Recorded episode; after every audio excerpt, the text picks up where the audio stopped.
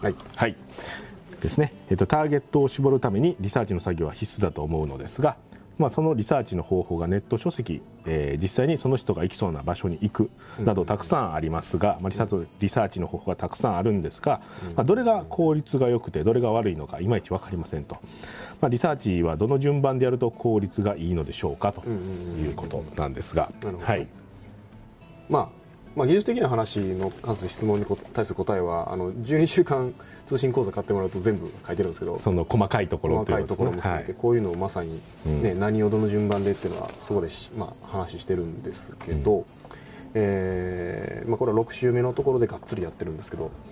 あのリサーチって3種類リサーチするんですね、はい。えー、商品のリサーチと見込み客のリサーチとマーケットのリサーチ、うん、この3種類がありますで これ喋るとあの喋りすぎるとあれなんですけどその中で一番あのおすすめしてるのは商品を調べることからですね。商品の内容商品のスペックを調べるところ。これをおすすめしてます。まずやるにはここからというですね、はい、なんでかっていうと例えばじゃあこのコーヒーのコピー書きますってなって、まあ、コーヒー分かりにくいけどパソコンのコピー書きますってなった時に、うん、これを調べるわけですけど、うんなんでこれからやるかっていうと一番簡単やから手元にあるからです。ここれを調べるわけですこれを調べるから。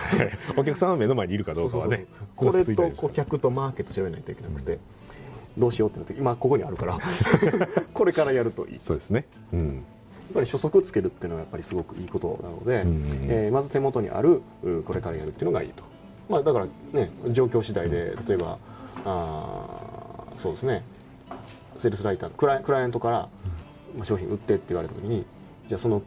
クライアントがもう目の前にいる状態でまだ時間ある状態やったらあじゃあこのあとちょっとヒアリングしていいですかってその場で聞けると。でそうするとその、まあ、業界のことですね。つまりマーケットのことが聞けたりとか、どんなお客さんがいるんですかとか、そのお客さんっていつもどんなあの悩み相談されますかとか見込み客のリサーチができたりとかする、まあ、それはケースバイケースですけどまず取ったあ、まあ、商品お客マーケットこの3つを調べないといけなくて、えー、手っ取り早いもんからやると。いうのがいいですね。うん、ということですね。はい、でねえっとね、えー、どれが効率が良くてどれが悪いかいまいち分かりませんけど、うんね、効率の話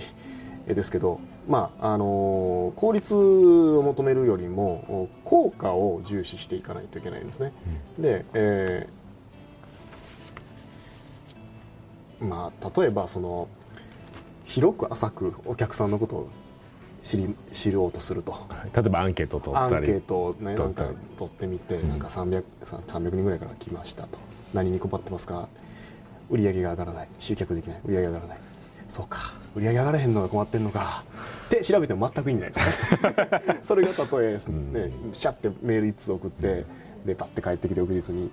で30分でそれが分かったとしても、うん、まるで意味がないと。そうですね。その そりゃそうやろっていう、ね、そうか売り上げですか、うん、ヘッドラインが。売り上げが上がらないあなたへみたいなね。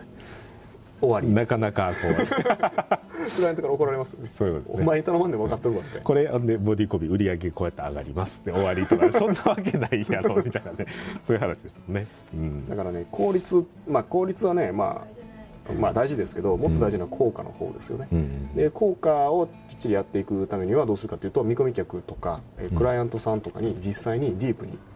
インタビューしていく話聞いていくってことですね。実際に会ったりとか、まあ、まあ電話したりとかって言って話を聞いていくっていうことですよね、まあ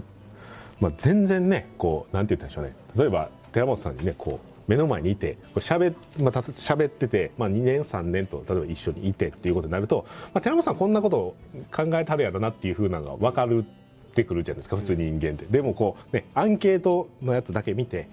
こう売り上げに困ってはんのかって言ってこう多分こういうねバックボーンとか全然わからないでこうリサーチのこの深さね、まあ、3年誰かにねお客さんに会えっていうわけじゃないですけどその深さというかは全然違ってくると。でここの深さの方が大事だということですよね、ね。ね、表面的なものよりも。やっぱりその売り上げが上がらないっていうのは、うん、あのただの、ね、症状なんですよね、うん、でそのほんまに上がってないかどうかもよくわからないですよ。上がってるかもしれないですよ、うん、そうですね。実際は、うんうんうん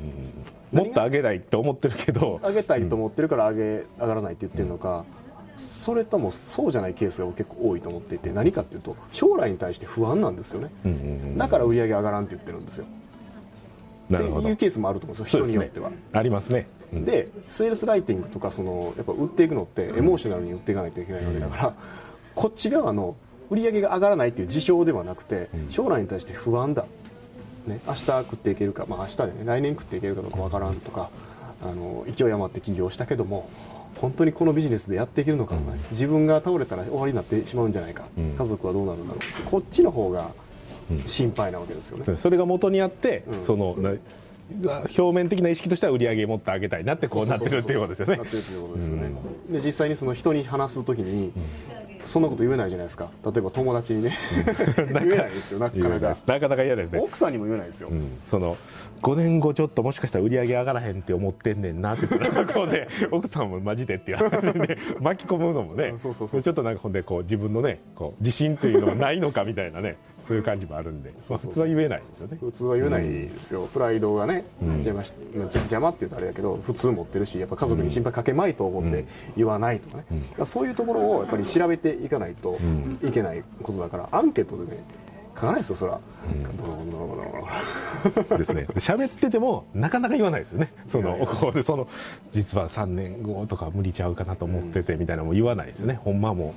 う時間が働きすぎててもうほんまもうほんま嫌なんですとか。まあ、言わないですよ、まあ、知らん人に。まあ売り上げとかやったらねまだねもまだマシかもしれませんけどジャンル的には。あ言いやすいってことですね。言いやすいっていうことですね、うん。もっといろいろね。いろいろあるじゃないですか、あると思いますね。悩みとかね、うんそういうのをやっぱ聞いていくには、まあ、効率、ね、数的なものもそうですけど、うん。その深さの方も大事かなと、ということですね。の方が大事じゃないかなという感じがします。ね。そうですね。表面的なことやとね本当にもうなんか雑誌とか読んだりとか、まあ、そのタイトルでどういうのがタイトルになってるのかとか見ればまあまあ大体ねそうそうそう。分かるし想像できるんですよね。そうですね、うん。ん。まあ社長さんやったらまあ売り上げ困ってるやろうなって。まあ夫婦関係で困ってんやったらなんかねこうコミュニケーションの取り方がわからんとかって困ってるやろなっていうのは分かるなんとなくは分かるけど子供の教育とかも悩んでるやろなって分かるけどじゃあ実際こうどんなかねこの奥の方でどういうふうな気持ちがあってそれをね出てきてんのそういうこの子供の教育どうしたらいいか分からんっていう言葉が出てきてるのかっていうのは分からないと。そのアンケートとかではってことですね。絶対わからないですよね、あとはね、あのーそういうふ、まあ、不安とかネガティブな怖い感情とか持ってる、まあ、ポジティブな場合もありますよね。こうなりたいっていう、でそういう人っていろいろ試してるんですよ。そうなろうとして今まで、他にもなんか商品買う以外にもなんか本読んだりとかなんかいろいろやってるってこまあとですよね、そう僕らが、まあね、こセールスライターが今売ろうとしている商品、例えば売り上げを上げる、えーセミナーがありますと。でそれを、まあ、売りたいと、でもそれ買う人は売り上げ上げたいと思っている人です。将来に対して不安がある人ですと。でその人はあのずっとそれを不安に思ってるんですよ。その思い続けるという。思い続けてるからはい前からね、なので何をしてるかっていうとうん類似の売り上げ上がります系の商品をいっぱい買ってるわけですよ。今まで散々。他のもの他の他社のものも他社のものを。いろいろ買ってると。だからその購買体験とかもきっちりリサーチしないとん。あこれ前買ったやつと一緒や。とかね前見たやつとまた一緒やなとかね、あの前買った時全然効果がなかったからこれも効果ないんちゃうかとか思ってるとかいうことですね。そのジャンルに対して。ジャンルに対して例えば。うん。いろいろまあその売り上げっていうのだけでも今こういろいろ出てきましたけど、まあ、今のだけでもねないですしまだまだいっぱいあるんですけどそういうふうな深深くリサ深くーチしない見込み客を深くリサーチしていかないと、まあまああのー他と一緒のコピーになるんで。うんなりますね。なるなる、うん。完全になりますよね。そうですね。でこれもあれですけど、まあ、自社のあのすでに売れたお客さんとかがいるんやったらその人たちがどういうふうな気持ちで買ったかっていうのをね調べてもらったら、まあ、その自分のところの商品を買ってくれはる人がどういうタイプの,、ね、その奥の深いところでどういうふうなことを考えている人が多いのかっていうのが分かればねそこにこうアピールしていけば結構ピントがあったセールスレーターができるんじゃないかなというふうに思いますね、その深くリサーチしていくにしても。うん。うん。はい。はい。なんか言おうと思ったけど忘れました、マジっすか？言わなければよかったです多分あの12週間あのセールスライティングの中で言ってると思うんですけど。あなるほど。何を言おうと思って忘れました完全に。まあそこはじゃあ残念ということで。残念がるか買っていただく。がっていうことですね。残念なのか買うか。残念がるか買ってそれか持ってる人はもう一回聞くという。もう一回これ言おうとしてたんだ。ということで。答えが分かった方はあのメールください。はい、はい。当たりという。当たり当たりやなと思っておきます。なるほど。これ当たりとも言わない言わない。なるほど。僕はあの仲を思っておきます。あそうやったわ、そうですということですね。はい、ということで、ははい。いなんで、まとめると、まあ、深くリサーチしないといけないんであまり効率がどうとかというよりも、ちゃんと深くリサーチするためにどうしたらいいかっていう方な方に意識を向けていただいた方がいいんじゃないかなと。で、そうで実際そうリサーチする時もそれを目的にやっていただくのがおそうですすすめですと。一つあの、はい。ごめんなさい。補足っていうかまああれなんですけどあの、まあ、目的を持っての中でリサーチではそのアイディアをやっぱ探していかないといけないから何をまあいろいろね目的があると思うんです。いっぱいこう達成しないといけないことがあると思うんですよ。リサーチでしその発見しないといけないこと。でそれを見つける見つける見つける見つけるってちゃんと当たりつけてやっていかないとあの無駄が多いですよね。そういうことですね、まあ、セールスレターを書く、まあ、こう例えばもうリサーチする前の段階からこれ多分こういうふうな理由で買ってはんのちゃうかなと思ったらその周辺はちょっときっちりこう調べてやってであ違うなとかあやっぱり合ってたと思ったらそこのラインで攻めるとかそういうふうなイメージですよね。そうそうそうそうはい。はい。ということですね。はい。まあはい。ということで。まとめの途中で。そうですね。まとめの途中で。まとめる途中だったので、まあ、まとまったということで、はい、これであのこの質問の回答は終わりになります。はいはい